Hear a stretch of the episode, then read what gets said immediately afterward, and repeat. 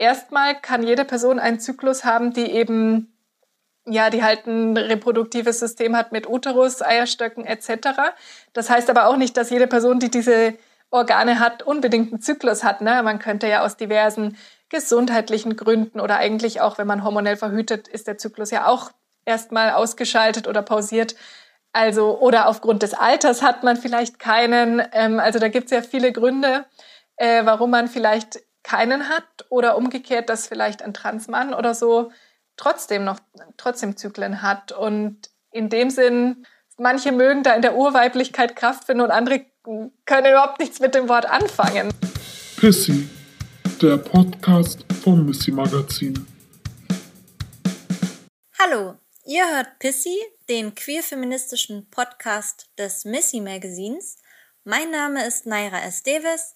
Ich bin Teil des Missy-Teams und arbeite als Assistenz der Geschäftsführung in der Redaktion des Missy-Kalenders und schreibe hier und da auch mal einen Artikel für das Heft oder für Missy Online. In unserem Podcast geht es heute um das Thema Zyklus und als Gästin sitzt mir hierzu Rena Föhr per Videocall gegenüber. Hallo Rena, schön, dass du da bist. Hi, ja, ich freue mich auch sehr. Danke für die Einladung. Rena, du bist Zyklusberaterin, Journalistin und Gründerin von Chica con Ciclo. Wie bist du zu dem Thema Zyklus gekommen und was reizt dich daran so sehr, dass du das zu deinem Beruf gemacht hast?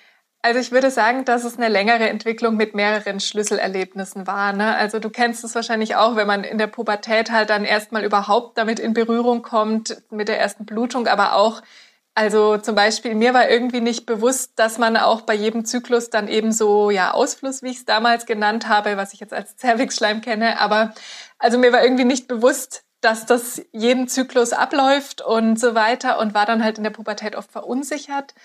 Und hatte dann mal auch so einen Frauenarzttermin, der so ein bisschen komisch war, wo sie dann bei der Vorsorge meinte, ist diese Menge Ausfluss normal bei Ihnen? Und ich dann so dachte, keine Ahnung, ich weiß halt überhaupt nicht, was bei mir normal ist und was nicht. Und das ist immer so ein Ding, was mir einfällt, weil ich wirklich mich daran erinnere, dass es einfach so unklar für mich war. Sie meinte dann auch, es sei alles in Ordnung, ne? aber einfach so diese Zeit, ja, wo ich sage, okay, ich entwickle irgendwie, mein Körper verändert sich, ähm, ich entwickle eine Sexualität und ich will damit irgendwie selbstbewusst umgehen, aber ich verstehe es auch nicht so ganz. Also ich glaube, das war so der erste Schritt. Mich hat das auch schon genervt, dass also diese Spannung zwischen sich selbst schämen, dann auch komische Sprüche, Unwissenheit und so weiter. Mhm. Und naja, dann bin ich auch aus der Generation, wo man halt dann erstmal klassisch die Pille genommen hat zur Verhütung, wenn man halt eine Schwangerschaft verhüten wollte. Und bin dann so Anfang 20 zum ersten Mal damit in Berührung gekommen, dass man auch mit Zyklusbeobachtung verhüten kann und mit symptothermaler Körperbeobachtung. Und ich fand das dann cool, aber es war mir auch irgendwie, es schien mir so kompliziert. Dann habe ich das mal irgendwie versucht, dann habe ich es wieder abgebrochen. Und was sich da aber sehr stark verändert hat, war einfach mein Körpergefühl. Also so dieses Körpergefühl auch und zu sehen, was so mit meiner Vulva passiert und dass es eben kein ekliger Ausfluss oder so ist, sondern was Gesundes und Cervixschleim heißt, das ist mir dann einfach geblieben. Naja, und aus all dem hat sich das dann über die Jahre so entwickelt, dass ich mich immer mehr auf diese Themen spezialisiert habe, erst journalistisch und dann wollte ich gern irgendwann lieber ein eigenes Projekt dazu haben, als immer bei Medien anzuklopfen, hey, ich will jetzt über Zyklus und Sexualität schreiben. Genau. Mhm. Und ähm, Chica con Ciclo habe ich ja eingangs erwähnt. Das ähm, ist deine, ja, Plattform, deine eigene quasi, ähm, und heißt so viel wie Mädchen beziehungsweise junge Frau mit Zyklus und ist im Grunde ein digitales Angebot rund um Zyklus, Cervix, Schleim und Periode. So kündigst du das selber da an. Ähm, woraus genau besteht denn dieses digitale Angebot? Was machst du da so? Magst du mal ein bisschen erzählen? Danke, ja, ich finde selber immer schwer, ähm, das so runterzubrechen, weil ich habe auch oft gesagt, einfach Plattform im Sinne, und dann meinte mal jemand, nein, eine Plattform, das ist eigentlich eine Transaktion zwischen, so wie bei Airbnb, zwischen Host und äh, Gast, Gastgeber, ähm, äh, Touristin zum Beispiel. Und genau genommen, also es ist halt einfach eine Website, auf der man mehrere Dinge machen kann, die aber auch zusammengehört mit meinem Newsletter und mit meinem Instagram-Kanal, der mir schon auch wirklich ein eigenes Produkt ist, ne? also wo es auch wirklich gute und Wissensinhalte eben geben soll.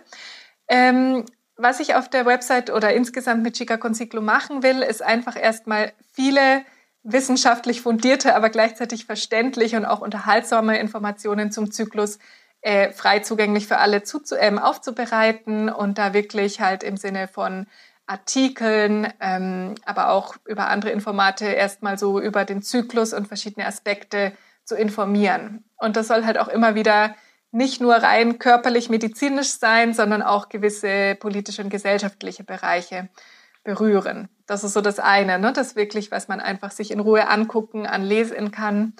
Und dann gibt's eben einen Bildungsbereich oder E-Learning-Bereich, wo dann einfach alle, die halt tiefer einsteigen wollen, gucken können. Also da habe ich gerade einen Online-Kurs laufen, wo man dann diese Körperbeobachtung, von, die, von der ich jetzt schon erzählt habe, wo man die eben auch erlernt. Und genau, das sind so die Hauptdinge aktuell. Mhm. Und wie geht das dann genau? Also mh, mm, wie funktioniert so eine Zyklusbeobachtung? Wie, was lehrst du da in deinem Kurs? Genau, also ich lehre da eben, wie man wirklich die Körperzeichen ähm, lesen lernt. Zum Beispiel, also im aktuellen Kurs geht es eben vor allem um den Cervixschleim, den wir jetzt schon angesprochen haben, und auch die Blutung ein bisschen objektiver, die verschiedenen Symptome ähm, wirklich zu dokumentieren, zu analysieren. Weil ich habe oft das Gefühl, dass wir halt, also geht allen so, dass man so ganz schnelle Lösungen will. Zum Beispiel, mir geht's irgendwie schlecht mit meinem Zyklus, der ist unregelmäßig und deswegen brauche ich jetzt sofort eine Ernährungsstrategie oder so, damit ich den wieder regelmäßig bekomme. Oder ich brauche das und das und dann läuft das wieder alles. Und ich sehe es aber so, oder viele, die halt in dem Bereich arbeiten, sehen es so, dass erstmal diese Körperbeobachtung ist eigentlich so die Grundlage, um dann zu schauen, welche Schritte du jetzt gehen kannst, um es zu verbessern. Ne? Hast du zum Beispiel ähm, so heftige Menstruationsschmerzen, so starke Blutungen, dass du vielleicht dich in einem Endometriosezentrum vorstellen willst? Oder hast du irgendwie, hast du überhaupt Eisprünge? Ja, mhm. finden da überhaupt noch Eisprünge statt? Das sind halt Dinge, die würde man mit der Beobachtung, also wie gesagt, was ich schon gesagt habe, Zervixschleimblutungen oder eben auch Temperaturbeobachtung, könnte man da erstmal so eine Basisbeobachtung und Basisdiagnostik schaffen. Und wenn man dann einen geeigneten Arzt oder Ärztin hat, dann schauen die sich das an und können auf der Basis eben dann weiter an der Ursache und Behandlung helfen. Mhm. Genau. Erstmal zum Cervixschleim. Ähm, was, was zeigt er uns denn eigentlich? Was hat es mit dem auf sich? Was macht der und warum ist er da und wie verändert er sich? Was sagt er aus? Genau, klären wir einfach nochmal den Begriff, weil ich glaube, umgangssprachlich kennt man es ja immer noch als Ausfluss. Und Ausfluss, das war eigentlich so ein Sammelbegriff irgendwie für alles Mögliche, was aus der Vagina herausfließen kann quasi und wird auch teilweise dann für krankhafte Veränderungen eher verwendet, ne? wenn man wirklich einen Ausfluss bekommt, weil man eine Infektion hat oder so. Und der Zervixschleim ist ja eben keine Krankheit, sondern eigentlich ein Zeichen der Gesundheit. Ähm, der wird in den Krypten der Cervix, also des Gebärmutterhalses, hergestellt und es gibt verschiedene Typen von dem, also die auch unter dem Mikroskop dann anders strukturiert sind. Mhm. Und ähm, ich sag mal genau, während der Menstruation selbst beobachtet man ihn nicht. Danach hat man dann womöglich vielleicht erst ein paar Tage, wo man ihn auch noch nicht sieht oder wo es eher trocken ist. Vielleicht geht's auch gleich los. Aber tendenziell ist es so, dass es dann eher so mit einem feuchten Gefühl an der Vulva beginnt und vielleicht eher so ein bisschen dicklicher und weißlicher ist. Und das ist dann eben ein Cervixschleim, der eher noch engmaschig strukturiert ist und ähm, noch nicht so, weil der Östrogenspiegel noch nicht so hoch ist. Und je stärker dann der Östrogenspiegel steigt, desto flüssiger, klarer, dehnbarer, rutschiger wird das dann alles. Und danach, wenn der Östrogenspiegel dann wieder abfällt, meistens eben dann nach dem Eisprung, dann entwickelt der Zervixschleim sich eher wieder in diese festere, dickliche Richtung oder verschwindet auch einfach so, dass wir ihn dann nicht mehr wahrnehmen können. Und das ist eigentlich schon ziemlich cool zur Beobachtung der Übergänge in die fruchtbare Phase, Übergänge die unfruchtbare. Ähm, nur, und vielen reicht es auch als Beobachtung schon voll. Also ich finde das ganz wertvoll, aber wenn man sagt, okay, ich will meinen Eisprung noch wirklich sicher bestätigen, dann ist die Temperatur halt noch zuverlässiger, weil die einfach wirklich nur steigt und dann auch erhöht bleibt, wenn ein Eisprung stattgefunden hat. Da gibt es auch wieder Regeln dafür. Ähm, und beim Zervixschleim könnte es eben auch sein, dass man so eine fruchtbare Zervixschleim sieht, der wieder abebbt, dann nochmal zurückkommt. Ja, gerade bei langeren Zyklen, da sieht man dann, dass der Körper immer wieder so einen Anlauf nimmt ähm, und irgendwie Östrogen produziert, aber es vielleicht nicht bis zum Eisprung geschafft hat. Also das ist dann manchmal bei PCO oder bei Leuten mit sehr langen Zyklen. Ähm, genau, aber man kann sich wirklich raussuchen. Also ich hatte schon Kundinnen, die sagen, ja, Temperatur, das läuft voll bei ihnen und Zervixschleim brauchen sie gar nicht. Manche haben es genau umgekehrt gesagt. Manche machen alles. Das kommt dann wieder immer auch so ein bisschen auf das Ziel an, was man hat. Ne? Was, was, was will man jetzt aus der Beobachtung lesen und braucht man das Komplettpaket oder will man einfach ein bisschen bewusster mit sich werden? Mhm. Mm, und kannst du so aus deiner Erfahrung ein bisschen erzählen, ähm, gibt es so, äh, ja, gibt es da auch Parallelen, was so die Emotionalität anbelangt ähm, im Zusammenhang mit dem äh, Zyklus, mit der Phase, in der eine Person sich dann gerade befindet? Mhm. Ja, also genau. Ich denke, was eh klar ist, ne, dass jede Person individuell das empfindet und deswegen ist es auch sicher wichtig, dass wir darauf achten, ne, dass man es nicht generalisiert oder so.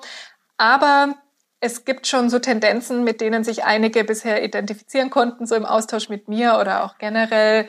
Es ist halt so, dass die Menstruation wird quasi dadurch ausgelöst, dass alle Hormonspiegel ziemlich stark abfallen, also dass halt Progesteron wieder fällt, Östrogen ist auch tief und dann geht die Blutung los, dann blutet die Gebärmutterschleimhaut wieder ab. Und dadurch, dass da einfach hormonell insgesamt nicht so viel los ist, fühlen sich halt einige Menstruierende eher müde und zurückgezogen und haben auch nicht so viel Bock jetzt da, keine Ahnung, auf die Bühne zu gehen oder ähm, 10.000 Leute zu treffen. Und kurz vor dem Eisprung ist eher so ein Hormon hoch, wo Östrogen ziemlich hoch ist und auch zwei weitere Hormone, FSH und LH, also die haben alle so ihre Peaks. Und ähm, genau, Testosteron, was zwar jetzt nicht ultra stark vorhanden ist in einem cis-weiblichen Körper, aber trotzdem da auch steigt ein bisschen, ja, da spüren dann einige eben eine Energie hoch. Ich hatte mal vor kurzem eine Frau im Gespräch, die dann meinte, ja, sie ist während der Periode im Energie hoch und dachte ich, okay, cool. Wenn du das so empfindest, ist es natürlich genauso valide, aber es gibt so gewisse Tendenzen, genau. Ja, ähm, Genau, also jetzt ist gerade, ich glaube, einmal das Wort weiblich gefallen. Ähm, das haben wir bisher noch gar nicht äh, benutzt. Ähm, und ja, also mh, mm, du hast ja auch eine ganz tolle Kolumne und einen äh, zyklischen Newsletter, den du schreibst und die du schreibst, wo du auch auf Zusammenhänge zwischen dem Zyklus und Gesellschaft beziehungsweise gesellschaftlichen Normen und Strukturen hinweist. Äh, macht also wirklich Spaß zu lesen, ähm, super interessant finde ich. Ähm, und da geht es zum Beispiel eben auch darum, über wen sprechen wir eigentlich, wenn wir über den Zyklus reden? Ähm, wer hat überhaupt alles einen Zyklus und warum ist der Zyklus nicht unbedingt weiblich, also äh, um das nochmal zu sagen, cis-weiblich, also ähm, warum es äh, betrifft ja nicht nur Personen, die sich mit dem Geschlecht äh, identifizieren, das ihnen bei der Geburt als weiblich eben zugewiesen wurde. Mhm. Genau, ich, ich habe jetzt cis-weiblich gesagt, gell, und es könnte ja auch ein Transmann den Zyklus haben, wobei Transmänner kommt ja dann auch darauf an, ob jetzt jemand dann Testosteron zum Beispiel einnimmt oder nicht. Dann, wenn jemand Testosteron einnimmt, hätte er natürlich einen höheren Testosteronspiegel auch. Aber genau, ähm, ja, also was was ich glaube ich da oft sehe, ist, dass ja der Zyklus, der Ovulations- oder Menstruationszyklus wird ja immer so mit, mit Cis-Frauen erstmal assoziiert, auch mit der sozialen Idee von einer Frau von früher noch, ne? auch dieses Hormon und hysterisch und halt viele Vorurteile, die quasi gegen diese Idee von der sozialen Idee von einer Frau ähm, gerichtet wurden. Und was dann oft passiert ist, dass man jetzt versucht, das vielleicht positiv zu besetzen und die Weiblichkeit dabei sehr in den Vordergrund stellt. Und ich glaube, wo wir einfach hinschauen müssen, ist, dass der Zyklus ja für unterschiedliche Menschen was ganz Unterschiedliches bedeuten kann. Und mhm. erstmal kann jede Person einen Zyklus haben, die eben, ja, die halt ein reproduktives System hat mit Uterus, Eierstöcken etc. Das heißt aber auch nicht, dass jede Person, die diese Organe hat, unbedingt einen Zyklus hat. Ne? Man könnte ja aus diversen gesundheitlichen Gründen oder eigentlich auch, wenn man hormonell verhütet, ist der Zyklus ja auch erstmal ausgeschaltet oder pausiert also, oder aufgrund des Alters hat man vielleicht keinen. Ähm, also da gibt es ja viele Gründe, äh, warum man vielleicht keinen hat oder umgekehrt, dass vielleicht ein Transmann oder so trotzdem noch trotzdem Zyklen hat. Und in dem Sinn, ja, finde ich es einfach wichtig, dass man vielleicht darüber spricht, wie divers der Zyklus sein kann und welche Bedeutung der dann für einen selbst einnimmt, für eine selbst, aber auch für andere Personen, dass, dass es eben anders sein kann. Das ist halt, manche mögen da in der Urweiblichkeit Kraft finden und andere können überhaupt nichts mit dem Wort anfangen. Ne? Ja. Also, genau. Mhm. Und wie ist, also du hast jetzt schon ein paar Beispiele genannt, ähm, sowas wie, also Hormone einnehmen, zum Beispiel zur Empfängnisverhütung, die Pille oder auch aus anderen Gründen wird die ja häufig verschrieben, so als äh, manchmal habe ich den Eindruck Allheilmittel. Mhm. Ähm, genau, dann äh, eben Personen, die dann Testosteron einnehmen, in, weil sie in einer Transition sind. Oder ähm, Menopause war jetzt, glaube ich, hattest du auch so angedeutet. Kannst du dazu ein bisschen mhm. äh, was erzählen, wie sich das so unterschiedlich auswirkt auf den Zyklus, was das für eine Bedeutung hat? Ja, sehr gern. Also vielleicht kurz gleich das, was ähm, mir als erstes einem dann oft im Sinn kommt mit der hormonellen Verhütung. Da ist es halt bei den meisten Methoden so, dass sie den Eisprung unterdrücken. Und dadurch würde alles, worüber wir jetzt gesprochen haben, diese Temperaturänderungen, die Zervixschleimänderungen, das würde einfach nicht mehr stattfinden, weil der Eisprung nicht mehr stattfindet und die Hormone auf so einem flachen Level vor sich hinlaufen. Die Hormonspirale zum Beispiel unterdrückt den Eisprung nicht, beziehungsweise nicht immer. Sie würde aber den Zervixschleim verdicken. Ähm, weil, und das soll sie auch, also das ist auch eine der Wirkmechanismen, eben, dass, dass sie den Zervixschleim verdickt, damit da noch eine zusätzliche Barriere gegen mögliche Spermien ist. Ähm, dementsprechend ja, also genau, bei den meisten hormonellen Verhütungen findet eben kein Zyklus statt. Es gibt manche Ausnahmen, aber die Körperzeichen verändern sich ein Stück weit. Bei Testosteroneinnahme kommt es eben drauf an. Bei manchen schaltet sich der Zyklus dann nach und nach aus, bei manchen Transmännern läuft er aber auch weiter. Also das, mhm. ähm, genau, da bin ich jetzt nicht ganz die Fachfrau dafür, aber ich bin darüber informiert, dass es eben auch nicht immer vorhersagbar ist, wann der Zyklus dann vielleicht, wann die Eisprünge nicht mehr stattfinden oder wann eben doch, auch wenn man es vielleicht nicht erwartet. Mhm. Genau, und dann gibt es natürlich auch, dass ab einem gewissen Alter, durchschnittlich so um die 50 Jahre etwa, ähm, man sagt, dass wenn ein Jahr lang eben keine Zyklen, keine Eisprünge mehr stattfinden, dass man dann in der Menopause ist und dann, genau, dann findet dieser Ablauf nicht mehr statt. Mhm. Ja. Wenn ich den, wenn ich meinen Zyklus kenne und äh, den mich da frei machen kann von, von solchen Normen, wie du sie jetzt beschrieben hast. Also, dass eben nicht alle Menschen, die ähm, ja einen Zyklus haben, jetzt irgendwie cis-weiblich sein müssen oder dass andersrum, ähm, wenn ich keinen Zyklus habe, das nicht bedeutet, dass ich irgendwie ein Mangelexemplar bin. Ähm, würdest du Zyklusbeobachtung auch als Self-Empowerment verstehen?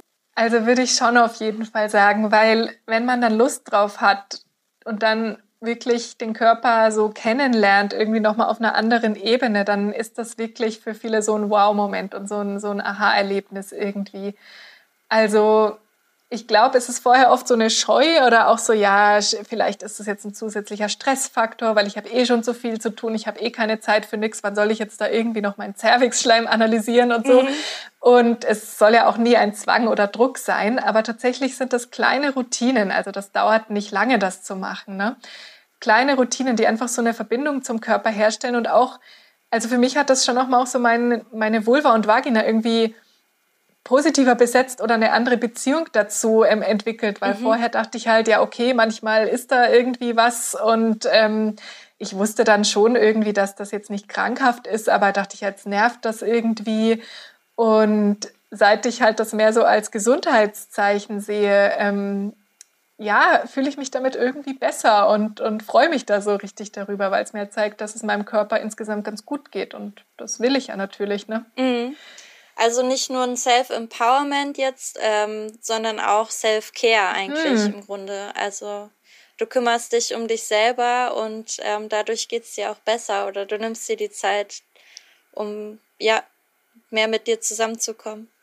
Ja, also interessant, dass du auch sagst Self-Care. Ja, stimmt schon. Also ja, es, ist, es, es hilft mir einfach irgendwie empathisch mit mir selbst zu sein und vielleicht so auch so ein bisschen empathisch mit meinem Umfeld, ne? weil ähm, ich finde es einfach krass, wie oft wir von uns erwarten, dass man jeden Tag gleich funktioniert und man soll die und die Leistung bringen. Und keine Ahnung, es gibt Tage, da übertreffe ich mich selbst und Tage, in denen habe ich überhaupt keine Lust, irgendeine Leistung zu bringen. Und irgendwie da mit dem Zyklus halt so, zumindest so ab, wenn es halt möglich ist, so ein bisschen mitzugehen oder halt, also ich bin halt auch ein ehrgeiziger Mensch und auch wenn ich immer sage, nein, hör auf dich selbst und ähm, du musst nicht irgendwie kapitalistisch produktiv jeden Tag sein, aber natürlich ist es schwieriger, das bei sich selbst dann auch immer zu machen, wenn man viele Projekte hat und viel Ehrgeiz. Und mir dann aber bewusst auch zu sagen, zum Beispiel, okay, ich stehe, ich weiß, dass ich kurz vor meiner Periode stehe, ich habe mehr Hunger und ich gebe meinem Körper auch dieses zusätzliche Essen, mhm. ja, oder ich, ich bin ein sportlicher Mensch, mir macht Sport Spaß, aber ich kann jetzt nicht irgendwie so eine High-Intensity äh, Dame in YouTube sehen, die jetzt da irgendwie Squats und keine Ahnung was für Übungen macht, weil ich eigentlich was ganz Ruhiges machen will und vielleicht will ich einfach meditieren. Mhm. Und klar kann man das auch ohne diese Zyklusbeobachtung theoretisch wissen, aber dieser ständige kleine Check mit der Vulva und Check-in mit einem selbst, der macht es mir da irgendwie leichter, sowohl mich bestärkt zu fühlen, so von wegen, ja, ich bin jetzt nicht irgendwie bescheuert, sondern es gibt diese Schwankungen und sie wiederholen sich auch in einem gewissen Rhythmus, als auch, ja, okay, ich, ich tu mir, ich bin halt auch mal nett zu mir selbst. Ne? So. Ja, also ich finde das total interessant, weil ähm, ich auch meinen Zyklus beobachte und der ist nicht so richtig regelmäßig oder nicht so funktioniert nicht wie ein Uhrwerk, aber ähm, also ich habe so ein grobes Verständnis davon, in welcher Phase ich mich jetzt gerade befinde. Und seit ich das weiß, kann ich äh, also eben auch mein Energielevel total darauf zurückführen. Und das finde ich so eine hilfreiche Erkenntnis. Das ist äh, wirklich ein, also so eine, ja, also das macht einfach so viel aus, weil ich teilweise sogar, wenn ich kann, also eben dadurch, dass er so, un, so unregelmäßig eher ist oder nicht ganz exakt abläuft, ähm, kann ich es jetzt nicht auf den Tag planen. Aber es ist schon so, dass ich inzwischen manchmal gucke, okay, jetzt habe ich hier diese drei Projekte zugesagt. Mm, kann ich wirklich jetzt gerade gleichzeitig drei Projekte machen in der und der Zeit, weil in welcher Zyklusphase bin ich dann eigentlich gerade, werde ich dann in etwa sein? Ähm, und ja, also manchmal lässt sich das dann ja nicht verhindern oder so. Und trotzdem, also dass ich vielleicht auch nicht so gut drauf bin oder in einer Zyklusphase, wo ich eher nicht so viel Energie habe. Äh, und trotzdem muss ich halt diese Jobs machen. Ähm, äh, ja, und trotzdem ist es eben dann so, dass ich da auch so mehr, ähm, ja, so eine größere Frustrationstoleranz oder sowas vielleicht hab und irgendwie netter zu mir selber bin und äh, ja, mir sagen kann, gut, das ist halt jetzt gerade so. Dann bist du halt nicht so super konzentriert oder fokussiert und dann läuft's halt mal nicht so, wie du dir das vorgestellt hast. Aber es hat halt mit diesem Energiehaushalt zu tun und daran kannst du jetzt auch nicht so viel ändern. Ich finde, das sollte vielleicht auch so unabhängig vom Zyklus äh, im besten Fall die innere Haltung sein. Aber ich finde, das hilft nochmal, ähm, das so klar zu haben, dass das irgendwie eine körperliche Bedingung ist. Mhm. Und merkst du es auch? Also was ich nämlich auch festgestellt habe, ist, es gibt gar nicht unbedingt, bei mir ist es nicht nur so, ja, okay, die Energie geht hoch und runter, sondern auch so ein bisschen der Fokus verändert sich wirklich. Also zum Beispiel, ich persönlich kann ja so in den Tagen vor der Periode irgendwie viel besser Sachen aufnehmen, statt so Output zu machen. Also mhm. ich kann da gerne in Ruhe ein Buch lesen, mir Informationen aneignen, auch so ein bisschen, keine Ahnung, ich musste gerade ein Buch rezensieren, ja, so ein bisschen wirklich nochmal analysieren, okay, das gefällt mir das nicht und so. Mhm. Ähm, und hatte einfach die Ruhe dazu und ich hatte halt gar kein Bedürfnis, jetzt rauszugehen und hey, was weiß ich, auf Insta live zu gehen oder so, was ich ja auch oft gerne mache, einfach so mit der Community im Austausch zu sein. Mhm. Aber und zum Beispiel die Launchphase, wo ich dann gesagt habe, okay, jetzt habe ich meinen ersten Online-Kurs wirklich, so wo man sich anmelden kann. Den habe ich schon auch bewusst so in die Zeit vor und während des Eisprungs gelegt, weil das würde mich für, sie, für mich sich kontraproduktiv anfühlen, so kurz vor der Periode, so hier mein cooles Angebot, keine Ahnung. Also das, das ist ganz lustig und manche mögen denken, okay, ich lasse mir das doch nicht vom Zyklus diktieren oder so und ja, ich genauso. Ja, wenn ich jetzt irgendwie wo pitchen oder auf die Bühne muss oder so woanders, dann äh, plane die ja auch nicht nach meinem Zyklus. Aber ich finde es kein sich was diktieren lassen, sondern mehr so damit halt mitgehen. Also es, es, es bringt mir einfach was. Und eben auch, als ich gemerkt habe, es ist nicht einfach so, an einem Tag geht's besser und an einem schlechter, sondern so dieser Fokus, in manchen Phasen kann ich eher so evaluieren und in manchen Phasen will ich so ganz viel Output geben. Ja. Weiß nicht, ob du das mal gemerkt hast oder, nee. oder mal drauf gucken willst. nee, also so, so spezifisch hatte ich das jetzt äh, jedenfalls noch nicht die Verbindung hergestellt. Kann natürlich sein, dass das bei mir auch so ist. Das werde ich auf jeden Fall mitnehmen als Beobachtungsauftrag in Zukunft.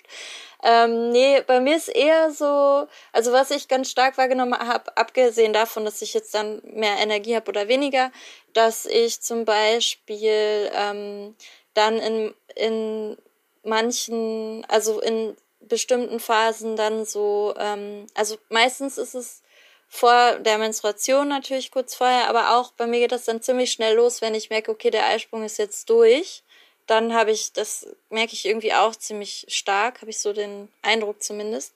Ähm, und da werde ich meistens so diffus einfach. Also da habe ich plötzlich keine Orientierung mehr so im, in meinem Dasein und denke ich so, okay, Mist, was wollte ich denn als nächstes? Und das zieht sich so, ja, durch Planung, aber auch so im Alltag. Also, mh, genau, da werde ich so ein bisschen durcheinanderer.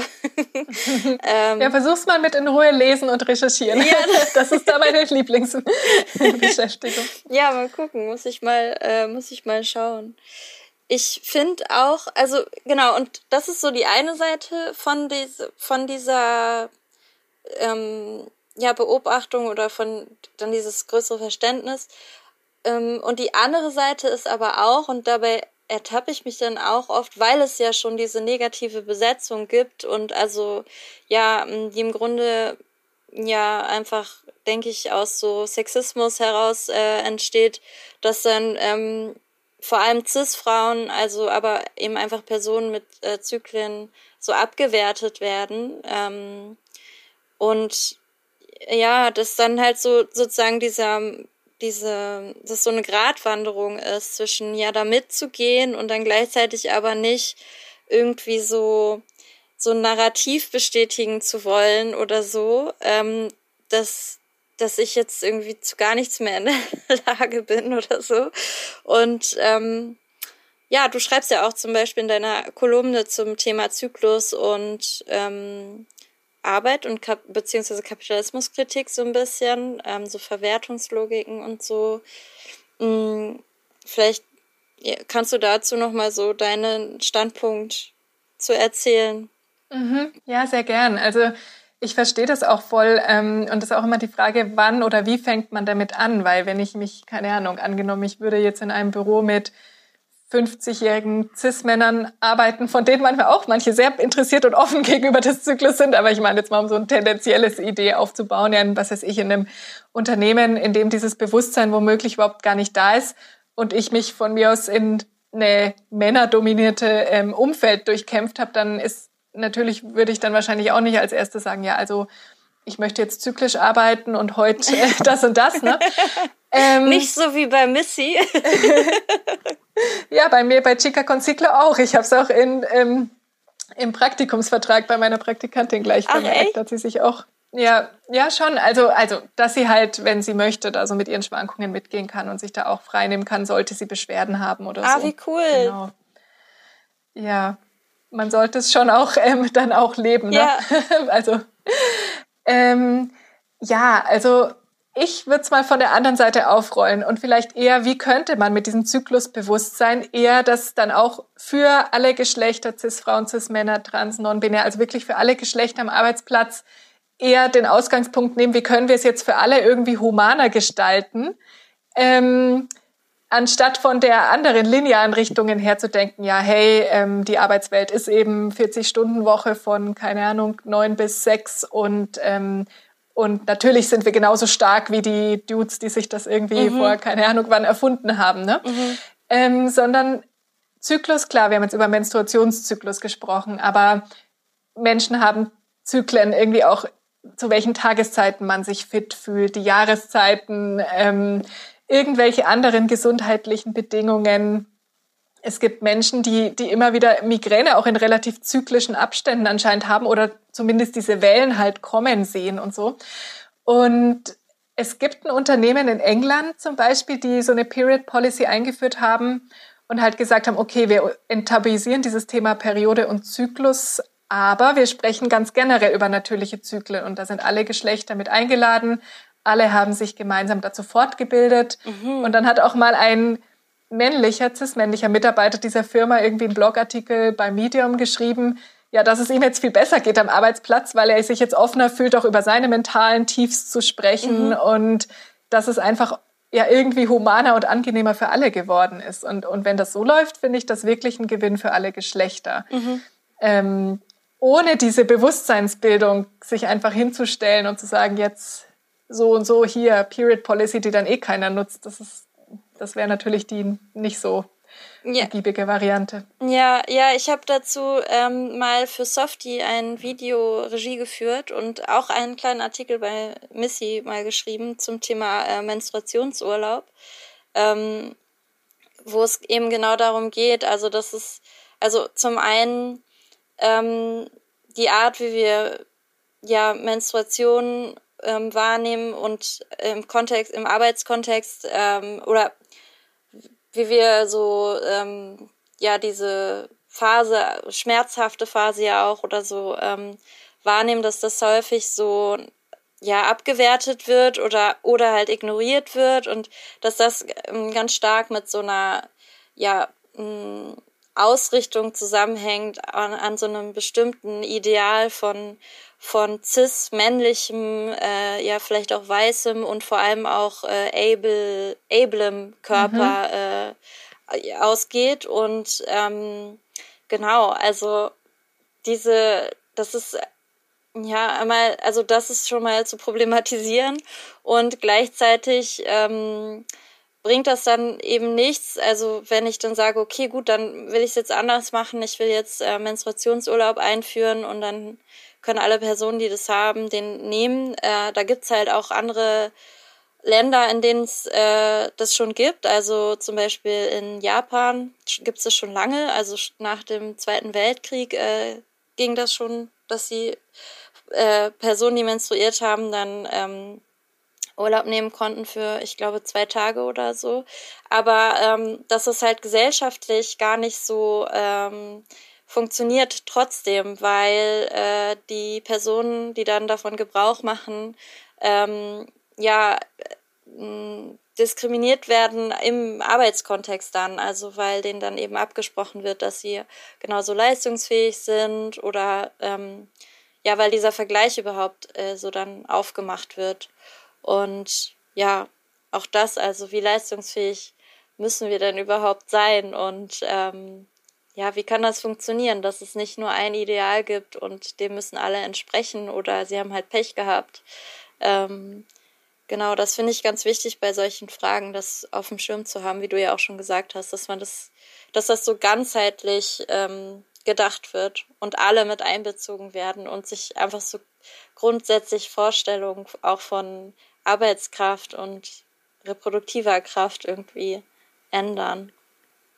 Ja, da würde ich eher sagen, so Zyklusbewusstsein für alle statt für niemanden. So, ne? Also mhm. ähm, was ich eben schon gesagt habe, also ich glaube, Bildung oder Aufklärung ist da so ein wichtiger Faktor, weil wenn man da einfach irgendeine Policy oder sogar Gesetz hinknallt und niemand, ähm, ja, keine Ahnung, versteht den Hintergrund oder versteht es vielleicht, aber traut sich nicht, da als Erste anzufangen, dann genau führt es ja auch zu nicht so viel und ähm, aber ich glaube wirklich, also da, das ist auch so ein Grund für Chica Conciclo, wirklich auf so eine empathische Gesellschaft hinzuarbeiten, ne, indem man sich dann eben nicht mehr für den Körper schämt oder für körperliche und emotionale Schwankungen, die womöglich, klar, ich habe jetzt diesen Fokus auf Zyklus, aber die mit dem Zyklus zusammenhängen, die mit mentaler Gesundheit zusammenhängen, mhm. mit keine Ahnung, verschiedenen Faktoren, weil ganz ehrlich, dieses Ideal von der Person, die immer genau gleich funktioniert, die funktioniert doch für kein Geschlecht. Das ist doch bei Cis-Männern auch nicht so. Also ja. sie ähm, menstruieren dann nicht, aber haben ja auch ihre Hochs und Tiefs. Und ich glaube, das ist schon eine Chance für eine empathischere und gleichberechtigtere Gesellschaft, wenn wir eben das für alle öffnen. Mhm. Ja. Ja. Äh, sowas so ähnlich funktioniert vielleicht auch ähm, so die Frage danach, ähm, muss ich jetzt meinen Zyklus deshalb total, äh, also muss ich jetzt äh, meinen Zyklus bewusst wahrnehmen und den so mega dann feiern und äh, oder oder ist er eigentlich, also genau, oder bleibe ich dabei? Es ist voll schrecklich, dass ich einen Zyklus mhm. habe und die Mens ist sowieso total äh, furchtbar oder mhm. genau, also so diese, das ist ja vielleicht eh so ein bisschen die Frage, so eine allgemein auch so mehr ähm, ja äh, Facetten äh, sichtbar zu machen, mehr Abstufung ähm, von diesen Tendenzen. Ähm, ja, wie würdest du sagen, kann ich mich denn annähern, ähm, was da zu mir passt? Voll, also ich spreche super gern darüber. Das, das liegt mir voll am Herzen, weil ich werde jetzt mal was gestehen. Ähm, ich weiß nicht, ob ich schon mal öffentlich gesagt habe, aber ähm, einmal, ungefähr einmal im Monat an Zyklustag eins denke ich mir auch kurz, was hast du getan? Warum, warum machst du, warum hast du das zu deinem Beruf gemacht? Das ist einfach nur scheiße, ja. Also das denke ich mir so immer so eine Stunde lang oder so. Ähm, ich habe auch einiges versucht, wirklich so von starken Periodenschmerzen das zu reduzieren. Das hat bei mir tatsächlich durch eine Ernährungsumstellung ziemlich gut funktioniert und es ist viel besser, aber es gibt wirklich so ein, zwei Stunden, wo ich denke so, okay, jetzt ist es gerade scheiße. Ja, und, ähm, und dann feiere ich das natürlich auch nicht in dem Moment. Und ich glaube, was da sehr hilfreich ist, also es gibt ja auch irgendwie quasi Body Positivity, Body Neutrality. Und ich habe auch schon mal den Begriff dann von Period Neutrality gelesen, ähm, dass man eben sagt, nee, du musst das jetzt nicht immer alles geil finden, aber vielleicht eben deinen Weg so finden, ja, dass man halt sagt, also keine Ahnung, natürlich darf man theoretisch, also man darf empfinden, wie man will, aber wenn man den Zyklus so abgrundtief hasst und so ganz viele Probleme damit hat, das tut ja niemandem gut. Und da wäre halt dann eher die Frage, okay, ich habe irgendwie so krasse Beschwerden, hoffentlich ähm, finde ich Arzt oder Ärztin, die mich halt unterstützt, dass sich das bessert, weil es schränkt halt wirklich die Lebensqualität ein und dass man dann halt differenziert, okay, das ist nicht mein normaler Zyklusmechanismus, der mich einfach quält, sondern da liegt vielleicht noch eine andere Ursache dahinter. Oder ähm, sagt man, okay, manche Phasen mag ich vielleicht, manche nicht. Die Beschwerden liegen so im Rahmen. Und ich habe irgendwie so meinen Umgang damit gefunden. Also ich glaube, wenn wir dahin kommen, das ist wahrscheinlich ähm, am vernünftigsten. Und was ich vielleicht auch nochmal sagen will, also was mir auch nicht gefällt, ist so ein Ideal, ja, keine Schmerztabletten niemals oder so. Hallo, also ähm, wenn es gerade heftig ist, dann vielleicht auch wieder mit Absprache mit einem guten Arzt oder Ärztin, welche Tablette passt da in dem Moment, ja, wo ich sie halt einfach ähm, nehmen möchte, damit es mir erstmal instant besser geht. Und das kann ich ja dann trotzdem damit kombinieren, dass ich auf Dauer versuche, die Ursache zu finden oder halt, dass es ähm, genau das eine Symptombekämpfung, das andere ist irgendwie die Ursachenfindung ähm, und Verbesserung. Aber das kann ja parallel mhm. laufen. Also man muss sich da nicht fertig machen oder irgendeinem Ideal hinterherrennen und alles geil finden, weil dann werden wir auch wieder so bei mhm. Toxic Positivity und so. Ja. Ja, ähm, ich hätte jetzt noch als äh, abschließende Frage für dich, ähm, was würdest du dir auf den Zyklus bezogen für die Zukunft wünschen? Ähm, was kann gesellschaftlich noch besser werden? Was können wir tun, damit es uns und unseren Zyklen gut geht und überhaupt der ganzen Welt? Ja, viel, ne? nee, also ich glaube, dass tatsächlich wirklich so dieser Aufklärungs-, Informations- und Bildungsaspekt einfach so wichtig ist. Und deswegen bin ich auch jetzt in dem Bereich, weil ich mir denke, das kann sich nur ändern, wenn wir mehr darüber wissen. Und das mag jetzt schon Kinder betreffen, Sexualkunde, Zykluskunde, keine Ahnung, ja, dass man irgendwie schon einfach vielleicht lernt, die aktuelle jüngere Generation mehr darüber, vielleicht auch leider nicht, ich weiß es nicht. Aber dass man wirklich so durch alle Alters- und Gesellschaftsschichten irgendwie mehr Wissen darüber erwirbt, offener darüber spricht und dann eben auch, ja, dass vielfältige Personen darüber sprechen, ne? dass man halt, ähm, ja, Leuten zuhört, ähm, wie es ihnen mit ihren Zyklen geht in ganz verschiedenen Aspekten. Und ja, also wirklich, wie ich schon gesagt habe, gerade so im Arbeitskontext dieses, dass man nicht quasi von diesem linearen immer gleich ideal auf alle ausgeht, sondern eher, okay, wir alle haben Schwankungen, lass uns damit mal empathisch umgehen. Und dadurch halt auch damit vielleicht das nutzen, statt irgendwie da so gegen anzukämpfen. Ähm, dann gibt's natürlich noch andere politische Ebenen, wie, also was ich so rückschrittlich finde eigentlich, dass wir keinen kostenlosen Zugang zu Verhütungsmitteln oder kaum haben in Deutschland oder zu, dass Tests auf sexuell übertragbare Infektionen teilweise noch einiges kosten, je nach Stadt, Gesundheitsamt und so, äh, findet man zwar was, aber also ich habe auch noch mal eine Zeit lang in England gelebt und die waren in dem Bereich zumindest ganz anders. Also Verhütungsmethoden waren kostenlos zugänglich, die Tests waren kostenlos zugänglich und dadurch war es dann irgendwie auch normaler, dass man sich halt testen ließ oder sich ein Verhütungsmittel empfehlen ließ und wenn es nicht gut funktioniert hat, dann hat man ein anderes bekommen. Ähm, genau, da gibt es ja auch ein paar Initiativen in die Richtung, ne, dass, dass, dass Periodenprodukte so hoch besteuert waren, was jetzt gesunken ist. Also ich glaube, da gibt's gibt's noch viel zu tun. Und es ist halt auch super, dass Menschen da an verschiedenen Ebenen arbeiten. Manche sind eher in, auf der politischen Ebene mit Aktivismus, mit Petitionen. Ich versuche so diesen medialen Bereich, in dem Bereich, in dem ich halt auch gut bin, das zu machen. Ähm, andere sind vielleicht engagiert für Sexualkunde für SchülerInnen. Mhm. Ja, also ich glaube, wenn wir da alle so unseren Teil beitragen oder vielleicht auch einfach empathischer mit uns selbst und mit dem Umfeld werden, dann wird das vielleicht alles ein bisschen schöner in Zukunft. Ja, hoffentlich. Daran arbeiten wir. Dann vielen Dank, Rena, dass du da warst und für das nette Gespräch. Und ich wünsche dir alles Gute für dein Projekt oder deine Projekte. Und Danke. Ja, gute Zyklen. Danke, wünsche ich dir auch und hat mich sehr gefreut.